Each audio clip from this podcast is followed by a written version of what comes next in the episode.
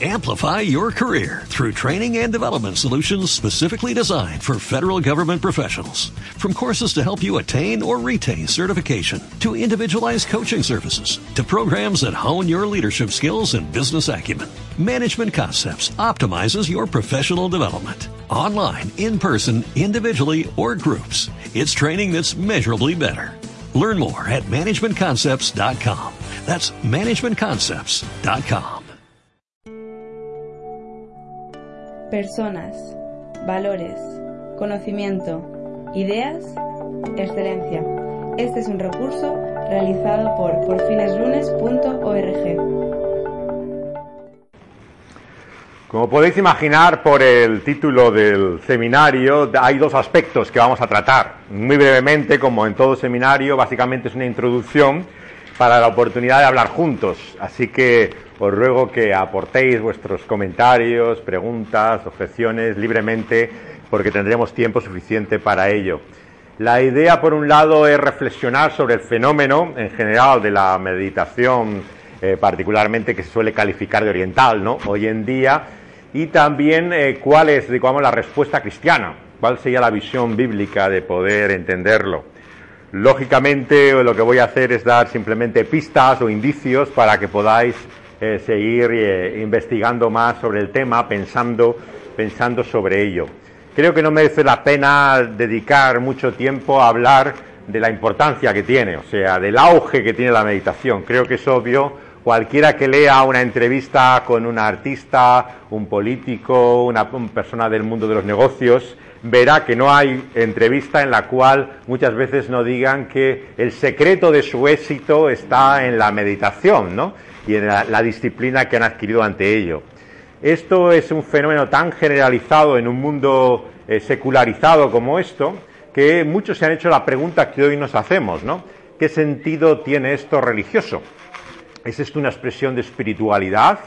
¿O tenemos que verlo, como muchos lo presentan, la mayoría, eh, como simplemente eh, un ejercicio, ¿no? igual que uno va al gimnasio, de relajación o de concentración? ¿Cómo debemos contemplar este fenómeno? ¿no? Entonces, eh, como en todos los temas que, que bordean el terreno religioso, hay mucha ambigüedad y confusión en cuanto a los términos. ¿no? La meditación de la que estamos hablando, claro, no es la meditación como vamos a ver tradicionalmente cristiana, sino una meditación que tiene un origen oriental y particularmente en la India. Las primeras eh, manifestaciones en Occidente, de hecho, de este tipo de meditación con estas claves se dan eh, muy a finales del siglo XIX. Hubo un parlamento de religiones en Chicago en 1880 y vino eh, varios gurús a Estados Unidos que habían estado visitando algunos de ellos Europa. El primero de ellos, el primer gurú que conocemos en Occidente, es Swami Vivekananda. Swami Vivekananda fue el, eh, digamos, el padre de los gurús occidentales. El mito del gurú occidental es una cosa aparte que los maestros en la India. O sea, si uno quiere entender eh, la meditación oriental en Occidente, el papel del yoga, etcétera, no puedes irte a la India. la India solamente los orígenes, ¿no? Lo que tenemos aquí, digamos, es el efecto y el impacto de unos gurús occidentalizados, o sea, que han tomado, adquirido el lenguaje, los modos realmente de Occidente para eh, comunicar su disciplina y su consejo. ¿no? Pero como sabéis, las religiones de, India, de, la India son múltiples. Entonces, estudiar el tema eh, de las religiones orientales es realmente cansino y bastante, eh, bastante difícil para la mayor parte de nosotros, ¿no? porque hay tal pluralidad, tal diversidad, ¿no? Y muchas veces, como todos los que miramos algo desde fuera, no percibimos las diferencias, la complejidad. Hablamos de yoga como si fuera una sola cosa, claro. Yoga, como vamos a ver, hay muchas escuelas, de comprensiones de lo que hay. Estamos hablando de algo que conocemos por cierto maestro, eh, cierto movimiento concreto, pero que eh, su nombre hace referencia a un movimiento mucho más, más amplio que todo ello. A partir de Vivekananda, en los años 20 del siglo pasado, son cuatro maestros fundamentales los que tienen influencia en Occidente. ¿no? Algunos se establecen, la mayor parte en América, grandes periodos en Estados Unidos también, en la zona de, California. San Francisco es el sitio tradicional desde finales del siglo XIX que se establecen muchos de estos eh, eh, centros, no se le llamaban de estudios al principio.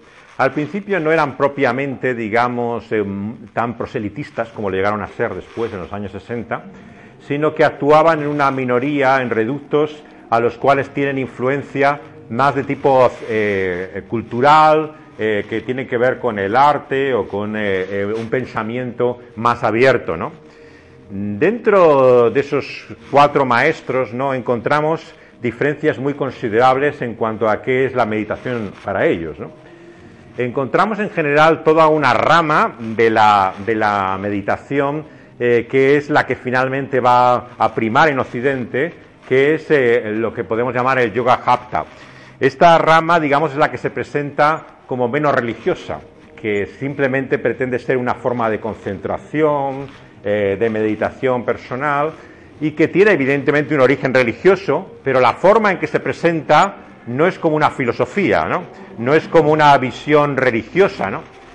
El término yoga significa unir, viene de una raíz de un verbo sánscrito que significa y viene del verbo unión, unir, ¿no? la expresión tenía tres sentidos, ¿no? Tenía de unirse cuerpo, alma, todo lo que somos, la integralidad de la persona, unirse con lo que ellos llaman el ser eh, profundo interior que, se ha perdido y que es desconocido de nosotros, ¿no? y unirse, claro, con el cosmos. La visión eh, típica de la meditación oriental, por la cual es una práctica eh, originalmente religiosa, es su visión monista del mundo. El monismo es la idea de que todo es uno, ¿no? Y que formamos parte de ese todo en mayor o menor medida según las diferentes escuelas o interpretaciones, pero hay una unión ¿no? con el todo que la meditación es el instrumento. Claro, es la, herramienta de comunión, de unión con ese todo. La meditación, como sabéis, utiliza eh, algunas claves para explicarla, ¿no? en los cuales hay dos diferencias básicas. ¿no? El yoga hapta y el yoga bhakta se diferencian fundamentalmente por la personalización de, ese, todo con el cual se intenta entrar en comunión. Las que son tradiciones, digamos, más cercanas al, yoga bhakta, eh, que encontramos, pues no sé, en una forma extrema en Hare Krishna, por ejemplo, ¿no? Eh, que toma el nombre de divinidades, ¿no? adora claramente a deidades y divinidades hindús, ¿no? y hay claramente una, expresión muy religiosa, ¿no? Pero luego hay, sin llegar al extremo, claro, de la, de la conciencia de, Krishna, hay también otros muchos eh, maestros, ¿no? Dentro de la gran tradición de gurus que a partir de los años 60 van a tener un enorme impacto en Occidente, ¿no? Y que han formado muchos de ellos, como sabéis, sectas, ¿no? O sea, realmente eh, hablar, por ejemplo, de meditación trascendental hoy en día no tiene tal vez el sonido y eco sectario que tenía eh, en los años 70, ¿no? Pero claro, era la secta de Maharishi, Maharishi que reunía eh, miles, hasta millones de personas leían sus libros, se reunían en estadios, los Beatles, los actores eh, iban a, su, a su ashram en la India, era un personaje absolutamente mediático que tuvo una influencia tremenda en la cultura de la juventud y creó una organización, la Misión de la Luz Divina. Claro, hoy en día la meditación trascendental no parece realmente una religión o una secta como era en su origen, ¿no? Se presentan como centros, ya no son templos. Eh, lo que hay son universidades, lo que hacen son cursos, ya no hacen, digamos, actos cúlticos, ¿no? Entonces el, el lenguaje se ha adaptado a toda la ofensiva antisectas, ¿no? Que viene en los años 80. En los años 80 muchas de estas organizaciones y maestros empezaron a estar bajo sospecha. ¿no? Eh, evidentemente el estilo de vida que tenían era excesivo, o sea, había señales incluso de que se podía estar abusando psicológicamente de sus discípulos y hay una ofensiva generalizada a partir de los años 80 contra todas estas organizaciones. Y los gurús eh, eh, sufrieron muchos de ellos hasta el punto de volver de regreso a la India a veces incluso expulsados de sus países, ¿no? Una serie de que ha habido en Netflix este, este año, eh, basado, ha popularizado la historia, ¿no? Wild Wild Country, que es la historia de uno de los gurús que se estableció en Estados Unidos, ¿no? Y cuenta cómo eh, se, se, va desarrollando a partir de estas técnicas de meditación una secta con muchas ambiciones políticas que quiere llegar incluso a controlar eh, las autoridades locales, que se le acusa finalmente incluso de crímenes, hay toda una, trama oscura tremenda. Eh, pero claro, el gurú de sectas como, la que se muestra en esta serie de Wild Wild Country era el gurú del sexo. O sea, eran, digamos, un tipo de maestros espirituales sin ningún criterio realmente de disciplina moral. Maharishi, claro, está también dentro de esta línea mm, de, Yoga Bhakta, por el cual uno podía estar muy integrado, digamos, con su guru, que no había demandas en la vida personal. Por ejemplo, un músico de rock mm, de aquella época, como puede ser Pete Townsend, de los Juno, decía, yo estoy muy enrollado con mi guru, pero bebo como un pez, ¿no? O sea, realmente no había ninguna relación entre el estilo de vida y la meditación. Esto lo seguimos viendo en muchos artistas, claro, que pueden participar de esa vida de excesos y luego tienen su tiempo de purificación, de meditación, digamos, que les purga eh, interiormente de sus propios demonios. ¿no? Esta combinación extraña ¿no? que vemos mucho en, Occidente ¿no? es la que va a triunfar eh, en estos eh, yogis que realmente no hacen demandas morales. Claro, estrictamente, practicar esta meditación implicaría entrar en un modelo monástico, conventual. O sea, es el conflicto realmente que tiene, por ejemplo, Leonard Cohen, ¿no? el músico ya fallecido canadiense. ¿no? Él va y se debate constantemente entre entrar en el monasterio y volver a salir, ¿no? con un eh, yogi, en su caso, de origen japonés, ¿no? y eh, de la rama más budista, digamos, de meditación oriental. Porque, claro, uno de los grandes problemas que tenemos en las personas occidentales que se acercan a la espiritualidad oriental es que no distinguen la diferencia entre hinduismo y budismo para ellos todo suena igual, digamos, es todo espiritual. Estamos hablando de dos religiones opuestas. Es como si estuviéramos hablando de dos visiones totalmente distintas de la divinidad, del ser humano y su problema, de la solución de él. Y la mayor parte de la gente que lee sobre estos maestros inspirados en los Vedas en la literatura de los Upanishads y la literatura hindú, lee igualmente textos de budismo, o sean zen, o sea el Tao chino, indistintamente, no le ve ninguna diferencia ni distinción a ellos. Claro, cualquier persona que rigurosamente estudie esto se da cuenta que son caminos diferentes, totalmente antitéticos, que no puede ser una cosa y otra, o sea que eh, tienes que optar. ¿Qué es lo que ocurre a partir de los años 90 y el auge de la nueva espiritualidad, de la New Age? Pues se convierte en una espiritualidad ecléptica. La gente está un tiempo con un maestro, sigue unos cursillos, va a un centro, está un tiempo en un retiro y el otro tiempo, según le recomiendan o le parece atrae, se va a otro. Entonces, la mayor parte de los seguidores que encontramos hoy, tanto en el mundo de la empresa, de la cultura, en la vida social, ¿no? Eh, no tienen, digamos, una, una escuela definida. Hay muy pocos realmente que sean fieles seguidores de una doctrina. Hay excepciones, claro el director de cine David Lynch, por ejemplo, ¿no? autor de Twin Peaks y de todas estas obras, es un estricto seguidor de la meditación trascendental, ¿no? de la doctrina de Maharishi.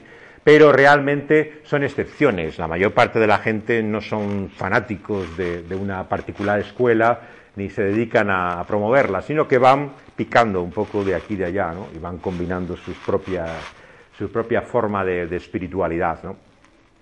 Por otro lado, claro, acercándonos ya al terreno cristiano, nos encontramos que por un lado hay una franca oposición mm, desde el inicio. Aunque algunos de estos, de estos gurus intentaron, digamos, occidentalizar y acercar al cristianismo su doctrina, pensemos, yo que sé, Vivekananda mismo, por ejemplo, el primero de todos ellos, estudia en una escuela presbiteriana escocesa de la India. O sea, él ya conocía el inglés, sabía, pero además sabía la cultura eclesial protestante. O sea, cuando Vivekananda empieza, digamos, en Estados Unidos a hablar en San Francisco y en todos lugares, él sabe perfectamente lo que piensan los protestantes porque ha estudiado en un colegio protestante. Entonces, e, ellos, digamos, tienen las claves que no tiene un yogi de la India eh, que no ha tenido ningún contacto con Occidente. Entonces, ellos saben cómo hablar el lenguaje, digamos, y cómo el cristianismo puede intentar conciliarse o aunarse con su idea. Entonces, desde el principio hay esta, idea de buscar una combinación. Ken Gandhi, claro, llega a, a uno de, sus momentos de mayor culminación. ¿no? Él seguía una meditación bhakta, ¿no? Eh, en la cual busca esa combinación pues, con el cristianismo y con otras religiones en una armonía que le parece a él eh, natural ¿no? y coherente ¿no? de la espiritualidad. ¿no? Y que crea una inmensa atracción, una fascinación tremenda. En la teología eh, realmente esto va a tener incluso un, impacto tremendo, ¿no?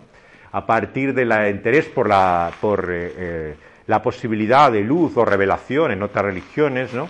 la teología del Vaticano II, ¿no? y particularmente de algunos de los que eran más abiertos, digamos, a la posibilidad de encontrar a Cristo ¿no? en otras realidades, ¿no? empezaron incluso a practicar ellos mismos, como teólogos eh, católicos la espiritualidad y meditación eh, oriental, ¿no? En, España, claro, hemos tenido el caso de Miriam Magdalena, ¿no? Y otros que llevan prácticamente desde los años 70 ejerciendo esa práctica de meditación toda, toda, casi toda su vida. El caso de Paniker, claro, en ya en, Cataluña ha sido todavía aún más importante, ¿no? Paniker hay dos, claro, hay Salvador y Raymond Paniker, ¿no? Eh, Salvador era en principio muy antirreligioso, él sale de la Iglesia Católica, habiendo sido jesuita como su hermano Raymond. Eh, Raymond eh, se, convierte luego en uno de los teólogos principales de la teología, digamos, de Vaticano II en, los años 60, ¿no? pero su hermano introduce todo al pensamiento y la meditación oriental por medio de los libros de Kairos. La editorial Kairos de Barcelona es una una editorial que introduce a todos estos maestros, o sea, prácticamente las traducciones que se dan desde los años 70 ya, ¿no? Empiezan a introducirse por parte de Paniker, que venía del catolicismo, habiendo sido eh, religioso y, perfectamente identificado con la, con la, teología católica. Su hermano Raymond es el que intenta combinar ambas cosas. Él, digamos, empieza a hablar del Cristo del hinduismo, empieza a hablar de cómo puedes encontrar a Jesús en los Vedas, todo esto que luego eh, popularizan eh, eh, muchos personajes en la, época de la transición, que empiezan a hablar de, cómo es perfectamente compatible el cristianismo con la, religión que puedes encontrar en, todas, en, todas, estas religiones orientales. Este discurso, digamos, acaba de confundir ya a muchas personas religiosas que ya empiezan a ver, digamos, como que todo lo espiritual, todo lo religioso tiene alguna relación entre sí y se junta en una especie de, si no sincretismo, que sería una forma extrema, eh, en el sentido en que, claro, la mayor parte de ellos no son panteístas, en el sentido eh, que lo entiende la India, sino más bien lo que eh, podría llamarse desde Spinoza en la tradición occidental pananteísmo. La idea de que Dios está en todo, aunque no sea todo, aunque no podamos encontrar realidad en cualquier sitio, pero sí que se busca a Dios en todo y empezando por uno mismo. Claro, la idea de la espiritualidad de la que vamos a hablar ahora como un ejercicio de introspección, de asomarse a tu interior, de adentrarte dentro de uno mismo, ¿no? Esto se empieza a ver como la clave de la meditación, sea cual sea, sea cristiana o sea oriental. En esta tradición de jesuitas, por ejemplo, se hicieron muchos ejercicios intentando unir los ejercicios espirituales de, de Loyola con la meditación oriental, ¿no? Y ha habido muchos intentos de combinación o de integración de ambas cosas, ¿no? Y se utilizaban elementos de una en la otra, ¿no? Por lo tanto, las personas religiosas suelen estar bastante abiertas también a, este terreno de experimentación y como sabéis, incluso en parroquias, ¿no? Hay grupos, aparte de centros culturales, ¿no? Donde se, donde se practican y hacen cursos de estas actividades, incluso el mundo religioso ha abierto sus puertas, ¿no? A este tipo de, de actividades. Claro, hay un tipo de cristianos que están radicalmente opuestos a esto, ¿no? Para ellos la clave de lo que estamos hablando hoy es el mundo del oculto. Para ellos, en su visión del mundo, lo que hay, digamos, es una dimensión espiritual desconocida, ¿no? que busca entradas y puertas ¿no? en el mundo eh, conocido, no solo por el ocultismo, mm, que podemos ver abiertamente en prácticas ¿no? Eh, que puedan ser espiritistas o de magia, sino también por medio de la meditación. Este tipo de cristianismo, claro, lo que nos dice es que estamos ante un caso simplemente de una manifestación diabólica, oculta, ¿no? Ellos identificarían la invocación de las divinidades hindús que se hacen en el yoga, por ejemplo, ¿no? Donde sabéis que algunas de las palabras hindús ¿no? que se utilizan para entrar en estado de trance son nombres de divinidades. Entonces eh, dicen que estos son demonios. Los dioses de estos que, a que están invocando son en realidad espíritus malignos ¿no? que están, digamos, invocándose por medio de esa meditación. Claro, una visión radicalmente opuesta. Encontramos el conflicto. Eh, total. Eh, con el cual se contempla en los años 70 el auge de esta meditación. Por un lado, unos cristianos que están eh, adaptando, integrando estas prácticas, otros que se oponen radicalmente, como una influencia diabólica y ocultista, ¿no? Y aquellos que acaban prescindiendo de todo sentido religioso tradicional y lo incorporan en su vida, digamos, secular, ¿no? Eh, fuera, fuera de, Dios, ¿no? En este cuadro tan complejo, ¿cómo debemos ver la meditación? Yo voy a daros varios apuntes de lo que yo creo que puede ser eh, una, indicación de lo que es la meditación bíblicamente, que creo que en definitiva es lo que a la mayor parte de nosotros aquí nos interesa. Yo creo que la meditación bíblica en la totalidad de la escritura tiene que ver con la sabiduría de Dios. El Hokma, la sabiduría que encontramos desde el Antiguo Testamento, es el objeto de meditación mm, del creyente que conoce ¿no? al Dios que se revela en la Biblia desde el principio. La sabiduría bíblica es, eh, como vemos, una sabiduría práctica, eh, con la literatura que llamamos así de sabiduría. Se habla de la importancia que tiene esa meditación para nuestras decisiones, para nuestra vida práctica. Pero la mayor parte de nosotros como cristianos, la sabiduría que nos interesa muchas veces como práctica se ha convertido en lo que llamaríamos el plan de Dios maravilloso para tu vida, ¿no? La voluntad divina en cuanto a ciertas decisiones. Pero esto no es la sabiduría divina.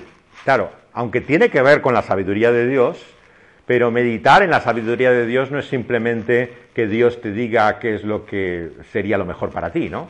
qué trabajo tienes que hacer, con qué persona tienes que estar, eh, eh, cuál va a ser, digamos, tu, lugar eh, y, tu, y, tu, residencia. La sabiduría divina no es el Urim y el Tumim que encontramos, digamos, en, en los tiempos levíticos del Antiguo Testamento. Sabéis que esta forma de revelación, no sabemos qué manera tenía, si eran dos piedras, blanca o negra, algo que llevaba el sacerdote, te decía sí o no. Claro, esto para algunos es el ideal, ya pudiéramos tener esto hoy, ¿no? Aquí eh, buscabas la sabiduría divina y que te dé la respuesta, el sí y el no. Pero este no es realmente la, comprensión que vemos que, se adquiere plenamente al llegar ya incluso a toda la literatura de sabiduría eh, del Antiguo Testamento. Entendemos que la sabiduría de, Dios es práctica, pero que implica también un conocimiento, una meditación, toda una vida, digamos, en las cuales eh, meditamos y reflexionamos en qué. Yo creo que claramente, en primer lugar, la escritura nos enseña que es una meditación en que toda la vida es creación y obra de Dios, que todo lo bueno que encontramos en este mundo, ¿no? todo lo que podemos decir que realmente es de bien, viene de él, ¿no? del Padre de las Luces, como diría Santiago luego. Por lo tanto, la meditación que encontramos en el principio, en tantos salmos y textos de sabiduría, es una meditación en la creación de Dios, en que Dios es el que ha hecho todas las cosas y nos revela, nos manifiesta quién es Él. Por ejemplo, un puritano como puede ser Baxter, ¿no? Eh, él, por ejemplo, eh, expresa ¿no? en sus eh, muchos escritos en el directorio que tiene práctico, ¿no? cómo medita no solamente en la naturaleza o en la creación, sino en la comida misma, en la bebida. Habla hasta del vaso de cerveza que le lleva a, bendecir a Dios o a alabar a Dios, ¿no? O sea, eh, la, espiritualidad puritana, al contrario de lo que muchos piensan, es una espiritualidad que celebra la vida como un don de Dios. Y por lo tanto es un objeto de meditación en el Antiguo Testamento desde la propia realidad material, práctica.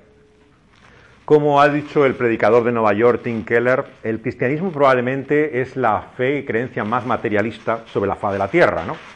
Todas estas religiones nos dicen que lo importante es lo espiritual. Lo que tenemos es que escapar de esa realidad material ¿no?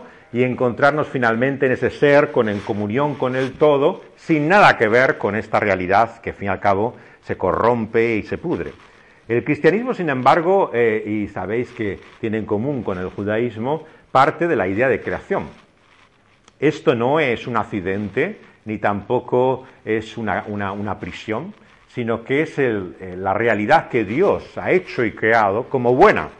Cuando Dios la ve, esa creación en el Génesis, dice que es muy buena. Por lo tanto, la espiritualidad bíblica, como se ha dicho tantas veces en la teología contemporánea, ¿no? es también una espiritualidad de la creación. Entiende realmente que la realidad física, lejos de ser algo a lo que hay que trascender, evadirse, escaparse de ella, es comprender realmente el sentido que tiene y la expresión y reflexión de quién es ese Dios creador. Ahora, la doctrina de la creación tiene grandes implicaciones que entran en conflicto con este concepto de meditación, que lo que intenta es trascender del cuerpo, de la realidad física, de todo lo que nos preocupa.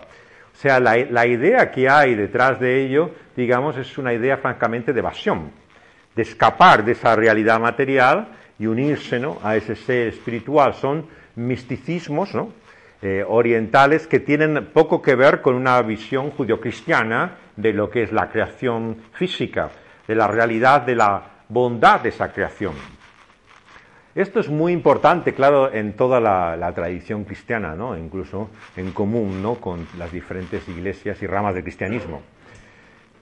Por supuesto que, claro, eh, encontramos también en el pensamiento cristiano que esta espiritualidad no solamente es una espiritualidad de la creación, de lo que Dios ha hecho en el principio y con la realidad física, sino también es una espiritualidad que se basa, digamos, en la reflexión en sus obras y actos de salvación todo el tema del éxodo, ¿no?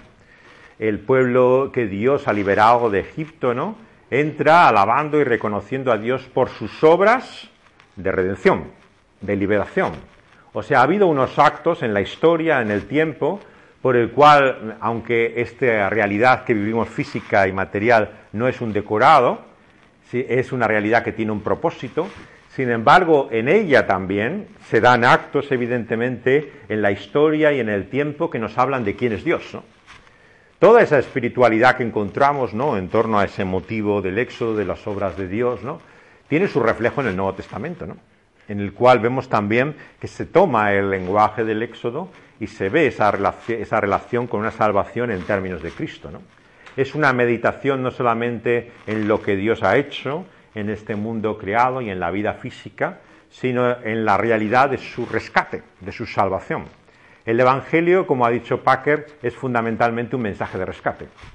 No es un misticismo, un conocimiento espiritual, un estado alterado de conciencia, un elevar realmente nuestro ser a, a un tipo de trascendencia más allá de lo físico. No, el Evangelio es un mensaje de rescate, es la entrada, como recordamos una Navidad más, ¿no? De Dios mismo, de ese intruso trascendente que decía es Luis, ¿no? entrando en la historia, en el espacio y en el tiempo, para mostrar que el ser humano no tiene la posibilidad de salvarse a sí mismo y que el mismo Dios tiene que venir a salvarlo. Esa, esa entrada de Dios en la historia, en el espacio y el tiempo, se convierte no solamente en un acto que revela quién es Dios, ¿no?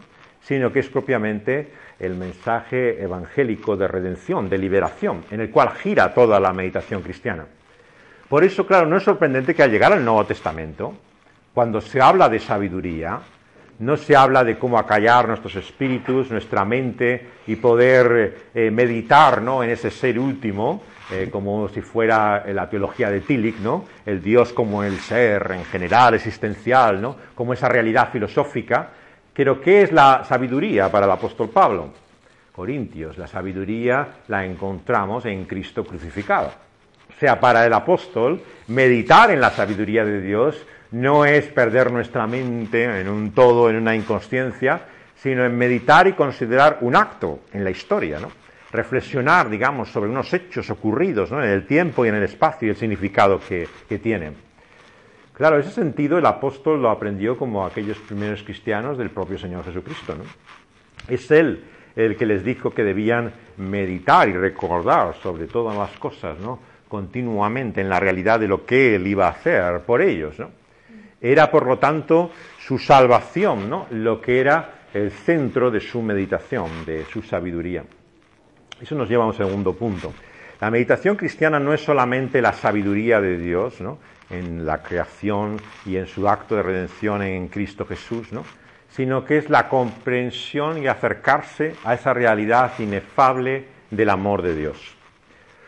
La visión bíblica de la Escritura eh, de ese Dios es como un Dios personal, como un Dios que nos ha amado desde el principio, desde antes de la fundación del mundo.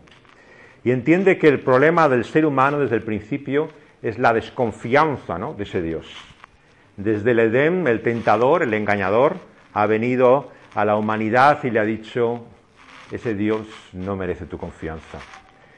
¿Cómo puedes realmente creer en Él? ¿no? ¿Cómo puedes verdaderamente pensar que Él es un Dios bueno?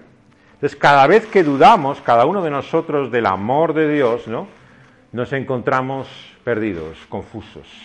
Empezamos a cometer errores, ¿no? Ya no, estamos realmente convencidos de que haya un Dios que nos ame verdaderamente y que se haya mostrado como en Cristo Jesús hasta las últimas consecuencias ¿no? en ese amor. Entonces la meditación cristiana es la consideración ¿no? de que somos partícipes ¿no? de ese amor de Dios, que es un amor incondicional, un amor eterno, que no tiene principio ni final, y que cuando dudamos y decimos, bueno, no va a llegar el momento en que Dios va a dejar de amarme, que dice, bueno, ya has hecho suficiente, ¿no? Bastante oportunidades has tenido, ya mi amor no es el mismo que tenía antes. Lo que meditamos es en la realidad de que ese amor es eterno, era desde el principio. En Cristo Jesús se entregó por nosotros cuando éramos sus enemigos. Estábamos lejos de Él, pero éramos además hostiles a Él. Es un amor incondicional. Es un amor que no es comparable a ninguna otra experiencia del amor humano. La meditación cristiana, por lo tanto, es la consideración ¿no? de que no hay amor comparable ¿no? al amor que Dios nos ha revelado en Cristo Jesús. La experiencia que se quiere a veces mostrar en la enseñanza de yogis y en meditaciones del amor, ¿no? Es simplemente un estado de inconsciencia, ¿no? En el cual uno se ve libre de sí mismo, ¿no? Sin eh, muchas veces un sentido incluso de responsabilidad y piensa que eso es el amor, ¿no? El amor eh, como eh, la ausencia de conflicto, ¿no? Toda la línea que encontramos de, Gandhi, ¿no? De no violencia asociada a esa técnica de meditación. El amor entendido como la, superación, digamos, para comunicarse con esa realidad universal que le llaman amor, ¿no? En vez de Dios, ¿no? Pero el amor cristiano eh, la visión que tenemos de esa meditación es encarnada ¿no? de Dios en la persona del Señor Jesucristo, es humanada, es una realidad personal. Finalmente no hay más que dos formas de hablar de Dios.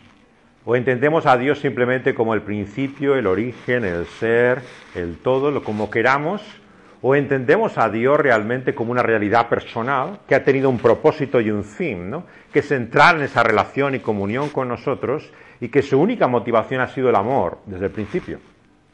Claro, la consideración de ese amor excede realmente la mente humana y llena nuestros pensamientos. Toda la tradición evangélica, si leéis el magnífico libro de la historia de la espiritualidad de don José María Martínez, eh, veis cómo toda la espiritualidad que encontráis en todas estas escuelas, desde los avivamientos, reformadores, siguiendo por puritanos, pietistas, ¿no? ¿Qué es sino una meditación ¿no? en la realidad de ese amor?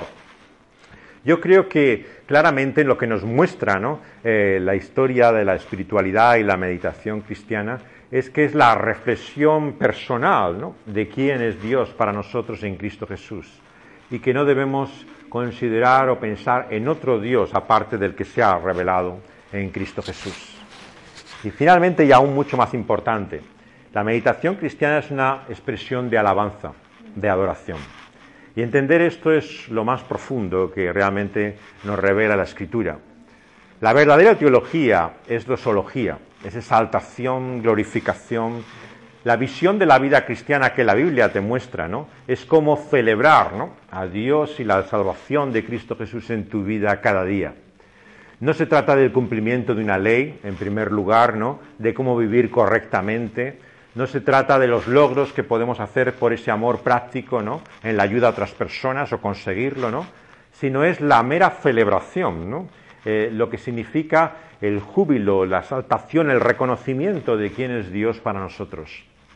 Ese Dios que hemos visto que se refleja en la creación y que se refleja en su salvación y que nos lleva a meditar finalmente en su gloria. Como dice la tradición de nuestra espiritualidad evangélica, ¿no? no hay mayor tema de meditación que la gloria de Dios. Realmente todos los grandes escritos de todos los maestros que ha habido en la tradición evangélica no son más que una reflexión, una celebración, una exaltación de esa gloria divina. Y cuando hablamos de gloria estamos hablando de uno de los términos más difíciles de traducir al lenguaje contemporáneo. ¿Qué es la gloria? Es los, actos de culto con los cuales se ve a los cristianos exaltar a ese Dios, ¿no? Eh, ¿Qué es la gloria? ¿no? Bueno, la gloria en primer lugar es de Dios. Lo que es humano es la vanagloria. La gloria de la que no debemos enorgullecernos porque no es gloria. Entonces la, gloria realmente en la cual meditamos y consideramos no es nada que en nosotros, ¿no? ni en nuestros propios logros, ni en nuestra, nuestro propio ser, ¿no? No es la autosatisfacción que nace de una autoestima, ¿no? De considerar realmente cuánto vales tú para Dios, ¿no? Que ha tenido que venir hasta Jesús a buscarte, ¿no? Porque vales tanto para Él, ¿no? Sino es entender que Él es todo.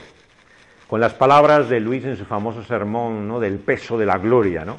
Es comprender realmente que esa entrada, ¿no? En la historia de ese intruso trascendente de Dios en Cristo Jesús nos revela que sin Él estamos perdidos, ¿no? que nada de lo que somos, nada de lo que podemos hacer, ¿no? realmente es comparable ¿no? al peso, ¿no? a la realidad con sustancia, ¿no? que es Dios para nosotros en Cristo Jesús. ¿no? Y el tema de la gloria nuevamente nace en el Antiguo Testamento. Toda esa visión y manifestación de esa gloria eh, que se asocia particularmente con su nombre. El nombre en mayúsculas, ¿no? de Dios, ¿no? impronunciable para los judíos, la realidad inefable ¿no? de quién es ese Dios, ¿no? se revela no solamente en la creación que la ha hecho, ¿no? sino en la relación que establece desde aquellos primeros hombres y mujeres, ¿no? desde Abraham y Moisés, ¿no? cuando le revela, ¿no? yo soy el que soy. Y le muestra, como dice en, eh, en su famoso comentario Alec Matier, ¿no? sobre el yo soy el que soy, la suficiencia de ese Dios para nosotros. ¿no? Las palabras y revelación de la gloria de Dios que se esconde en el nombre de Él es que Él es todo lo que necesitamos, que quien tiene a Dios tiene todo en la vida. Y por lo tanto la manifestación de ese Dios y su gloria, ¿no? Es la contemplación, la meditación, la celebración, ¿no? De que nosotros no somos nada, pero Él es todo para nosotros.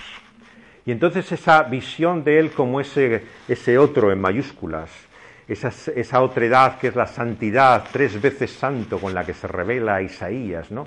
El que es totalmente distinto, ¿no? Nos muestra que la gloria le pertenece a Él, ¿no? Y nuestra será, la miseria, pero de Él, ¿no? Es toda la admiración, todo el asombro, ¿no? Y esa gloria, ¿dónde está encerrada, ¿no? Cuando se manifiesta de repente, como lo hace en el Sinaí, con toda eh, su potencia, como lo hace en el tabernáculo en medio del desierto, o en el templo construido por Salomón. La manifestación de su gloria llena ese lugar, ¿no? Hasta el punto de que no pueden acercarse a ella. Le muestra la realidad trascendente, ¿no? Distinta, diferente de ese Dios. Con el cual no podemos jugar. Es un Dios trascendente, tres veces santo, ¿no? Eh, que es el Dios de los cielos. Pero el asombro es que aquel judío criado en esa estricta eh, visión de Dios, eh, también escribe en el Evangelio a continuación, vimos esa gloria, gloria como de Dios mismo en el unigénito de Dios, en su único Hijo, en el Hijo amado, el Hijo de Dios. Por lo tanto, la revelación del Evangelio es que donde vemos revelada, reflejada esa gloria, es en Cristo Jesús. La gloria de Cristo se convierte en la gran motivación, ¿no? No solamente de la misión apostólica, ¿no? Que lo que quieren, digamos, es glorificar a Dios, ¿no? Por el anuncio, la proclamación, sino en el valor inexplicable, ¿no? Con el cual esos hombres se enfrentan al poder establecido mismo para seguir proclamando ese nombre. Recordáis en Hechos, ¿no? Eh, cómo en el capítulo 5 es llevado Pedro ¿no? y los apóstoles a las autoridades judías, ¿no? y os persuadimos y os intimidamos que no siguierais hablando de este nombre, ¿no? Y vosotros seguís proclamando y anunciando el nombre de Dios, ¿no? Y el apóstol tiene esa tremenda manifestación de valor. Él, aquel que había negado incluso conocer a Jesús en aquella noche, cuando era juzgado y en aquel vergonzoso eh, episodio ¿no? en el cual había sido entregado a las autoridades judías y le preguntaban, tú no eres seguidor de él, tú también estabas con el Galileo, tú tienes que ver con ese maestro. Y él decía, no, yo no sé quién es este, yo no tengo nada que ver con él. El mismo Pedro que negaba a Cristo Jesús, ¿no? días después, ¿no? se levanta frente a las propias autoridades que le entregaron los romanos para ser crucificado y proclama con valor el nombre de Dios en Cristo Jesús. ¿Por qué? Porque no hay otro nombre y esperanza para él. El nombre de Cristo Jesús en el mensaje apostólico ¿no? es la manifestación plena ¿no? de la realidad de quién es Él, de su gloria, de su maravilla. ¿no? Es como cuando Lutero, ¿no? en aquella experiencia de la torre, ¿no? en Wittenberg, después de estar luchando con el texto de los salmos, entra en Romanos ¿no? y profundiza en esta carta asombrosa. ¿no? Y cada vez que pensaba en Dios temblaba ¿no? y leía sobre su justicia y todo su ser se conmovía. ¿Quién soy yo ante la justicia de Dios? Yo no puedo acercarme a ella. Se ponía nervioso ¿no? y realmente no encontraba descanso porque la justicia le perturbaba. Hasta que encuentra ¿no? en Romanos la justicia de Dios en Cristo Jesús. Y entonces, lejos de ser una fuente de temor, se convierte en su confianza, en su seguridad, ¿no? en la fortaleza en la cual basa su vida, ¿no? y se enfrenta incluso a las autoridades de su tiempo, con toda, con todo el valor que, percibe ¿no? del hecho del conocimiento ¿no? de ese nombre de Dios que revela su gloria en Cristo Jesús. ¿no? Y la lucha de aquellos reformadores como de nuestros eh, maestros en la tradición evangélica ha sido siempre reconocer la gloria de Cristo Jesús y añadir algo a esa gloria. No le suma, sino que le resta. Como decía el señor Grau, ¿no? cuando hablaba siempre de estos temas, finalmente la discusión en el cristianismo es si es Cristo y algo que le añadamos, ¿no? O realmente es solamente la gloria de Dios en Cristo Jesús. La diferencia es abismal, es descomunal. Cada vez que añadimos algo a Cristo, ¿no?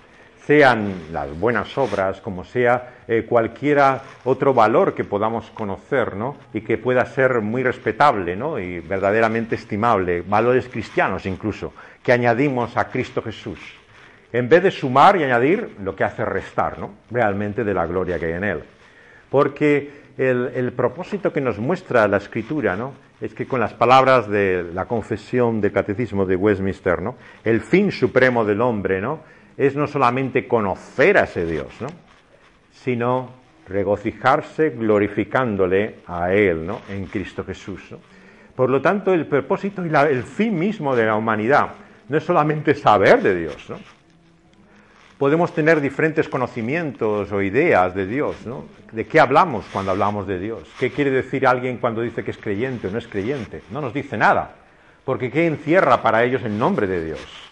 Pero para nosotros el nombre de Dios está en Cristo Jesús, ahí manifestada toda su gloria y encerrada. No conocemos otro Dios que el que hay en Cristo Jesús.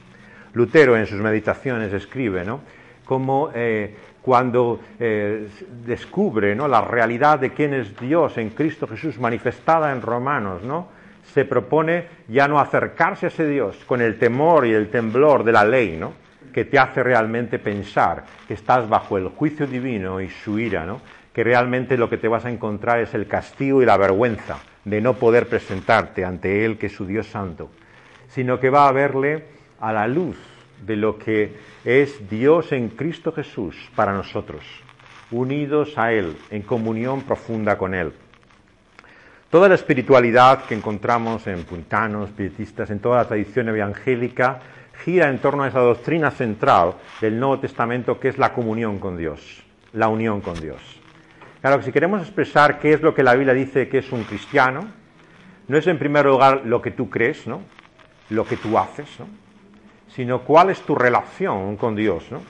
Y esa relación con Dios es la unión con la que somos bautizados, unidos a Cristo Jesús, ¿no? en esa comunión mística, espiritual, realmente que se convierte en la explicación misma de qué es el cristiano. Sabéis que la expresión más habitual para definir al creyente en términos no testamentarios es el que está en Cristo. No el que cree algo de Cristo, el que sabe algo de Él, ¿no? El que tiene relación con Él, es que está unido a Él. Hay una unión con Cristo Jesús.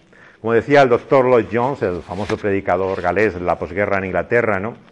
Muchos en la tradición de la santidad, que viene a continuación, siglo XIX y XX, al convertir esta comunión en algo tan experimental, ¿no? perdieron de vista el carácter objetivo que había en los reformadores, puritanos y, y todos estos maestros de la tradición evangélica.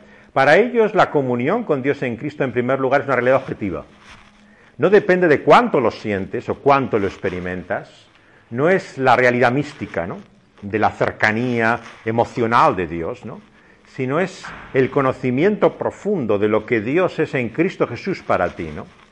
Este es el lenguaje, por supuesto, como mostraba el, doctor de los capítulos centrales de Romanos, capítulos 5, 6, 7. ¿De qué nos habla aquí el apóstol ¿no? en Romanos? Sino de lo que somos objetivamente, lo que éramos en Adán y lo que ahora somos en Cristo Jesús. La gran diferencia que se ha producido es una posición en la que ahora estamos. Ahora no estamos en la situación que estábamos, ¿no? en nuestra condición eh, como simplemente hijos de Adán en su triste destino. Estamos unidos a Cristo Jesús. Claro, esta, esta comprensión que tiene el Nuevo Testamento es la que cambia la experiencia del creyente. El creyente vive una transformación ¿no? en su meditación de Dios a partir de su comprensión de la posición, del estado en el cual está, ¿no? Delante de Dios en Cristo Jesús. Es exactamente a la inversa de lo que encontramos muchas veces en la tradición religiosa, donde según como uno está, ¿no? según su experiencia subjetiva, está respecto a Dios o no. Bueno, es como hablamos la mayor parte de nosotros. Me siento cerca de Dios, ¿no? O me siento lejos de Dios, ¿no? Lo que nos está diciendo toda esta, tradición evangélica es que no importa cómo te sientas. Lo que importante realmente es dónde estás respecto a Dios. Y descubrir esto es lo que cambia tu vida. ¿Por qué? Porque Dios no va a cambiar nuestra vida para nuestra propia satisfacción. Para que tú puedas acercarte a Dios y decir, mira, yo me siento santo. Ya me siento cada vez más libre de pecado. Voy de triunfo en triunfo. Esto es la vida gloriosa. No, Dios no da más gloria que al nombre y a la persona de Cristo Jesús. Y todo lo que hace en nuestra vida está en función y en servicio al reconocimiento de quién es Cristo Jesús. Y por lo tanto su satisfacción está en su Hijo amado.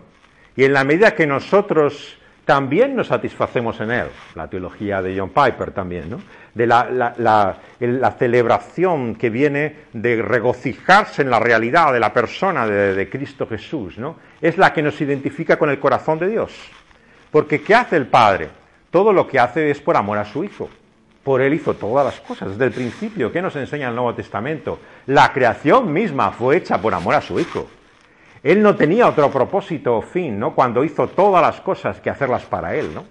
Entonces, si todo gira en torno a Él, no hay oración a la que Dios, como el Señor Jesús nos enseña, se complazca más en responder que la que es en reconocimiento y honra a su Hijo. Porque por amor a su Hijo hará cualquier cosa el carácter todopoderoso de Dios, ¿no? ¿En qué se muestra, no? En el reconocimiento de su amado Hijo. Dios hará que todo sea hecho en todo, sujetado, ¿no? Bajo el trono y la gloria de Cristo Jesús. Toda rodilla se postrará, toda lengua confesará que solamente hay un Señor por los siglos de los siglos, que es Cristo Jesús. Y por lo tanto, todo lo que va a hacer Dios, ¿no? No solamente en este mundo, ¿no? y en esta vida, empezando por cada uno de nosotros, tiene siempre ese fin y propósito, ¿no? Cuanto más realmente eh, crece Cristo Jesús, la realidad de quién Él es para nosotros, ¿no? Más cerca estamos de ese Dios.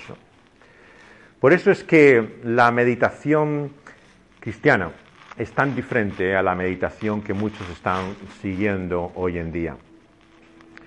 En primer lugar, porque parte de la ceguera de la ignorancia. El mensaje apostólico nos dice que el problema de la humanidad no es solamente un problema de hostilidad, de desobediencia, de resentimiento ante Dios. No confiamos en Él, por eso vamos a descubrir nosotros mismos qué es el bien y el mal para nosotros. Vamos a decidir por nuestra cuenta qué nos conviene. El problema, como nos presenta el Nuevo Testamento, no es solamente de desobediencia, de rebelión, de transgresión, el pecado, sino que ese pecado también vemos que es una ignorancia. Dice el apóstol que la humanidad está ciega a la gloria de Dios en Cristo Jesús. No puede contemplar la diferencia que hay en él. Por eso le parece que Cristo o Buda no hay diferencia, porque no ve la gloria que hay en Cristo Jesús. Por eso la obra del Espíritu de Dios, del Espíritu Santo, es manifestar la gloria que hay en Cristo Jesús.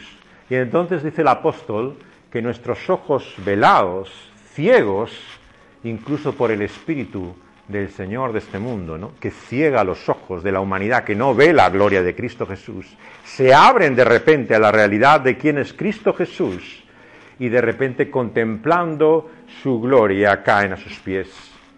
Y es por eso que la visión cristiana del mundo es una visión compasiva.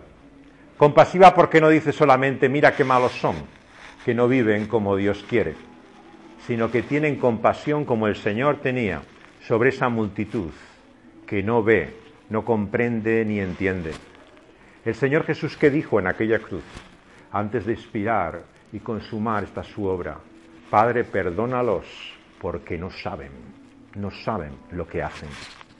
Por lo tanto, cuando miramos a este mundo rebelde, que no quiere reconocer a Dios, nuestra actitud no ha de ser en primer lugar de juicio, porque el Señor Jesucristo no vino a juzgar en primer lugar al mundo, sino que en su inmensa compasión, en su gran misericordia, cuando vio a la gente buscando alivio para su angustia, para el tormento de su interior, se compadeció de ellos.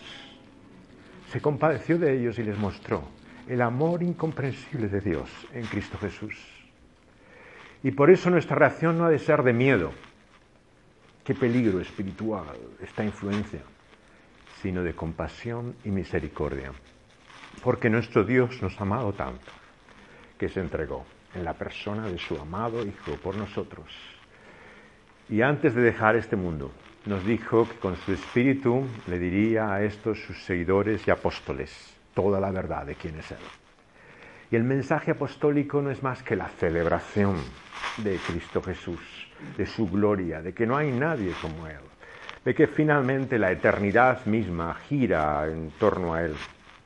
Y por lo tanto, la mayor forma de responder a una meditación equivocada y falsa no ha de ser ni el juicio ni el temor a la influencia espiritual que sostiene, sino el dar testimonio de la gloria de Dios en Cristo Jesús. Y sabéis una cosa, el Espíritu de Dios se complace. Es su agrado más profundo, su satisfacción hablar de esa gloria. Nosotros no podemos persuadir a nadie, no podemos abrir los ojos y hacer entender a la gente quién es Cristo. Pero este Espíritu Santo que el Señor nos ha dado, que nos ha dejado en este tiempo, tiene en su capacidad, en su poder, el poder persuadir a las personas, el poder llevarlas a conocer no solamente su necesidad y su pecado, la miseria que ven en su interior al asomarse y comprender la realidad de su mal, sino que ven la gloria que hay de Dios en Cristo Jesús. Y esa es la obra que nosotros no podemos hacer, pero que el Espíritu Santo hace. Y con las palabras de John Newton, aquel eh, famoso predicador, autor del himno Sublime Gracia, que inspiró el trabajo de abolicionismo de, de Wilberforce, ¿no? Hasta el final de nuestros días, hasta que perdamos, si quiere Dios, incluso la cabeza, como él la estaba perdiendo a esa edad avanzada, que perdía la vista y cada vez se veía más lejano del mundo. Decía, solo quiero saber dos cosas, decía Newton. Qué grande pecador soy, pero qué gran Salvador tengo, Cristo Jesús. Y en la combinación de estas cosas está la meditación cristiana. En qué grande es Él, ¿no? Y qué poco somos delante de Él. Muchas gracias.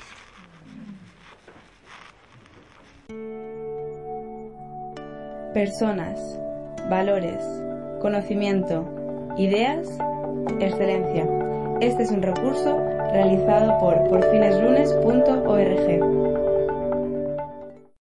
Amplify your career through training and development solutions specifically designed for federal government professionals. From courses to help you attain or retain certification, to individualized coaching services, to programs that hone your leadership skills and business acumen, Management Concepts optimizes your professional development. Online, in person, individually, or groups, it's training that's measurably better. Learn more at managementconcepts.com. That's managementconcepts.com.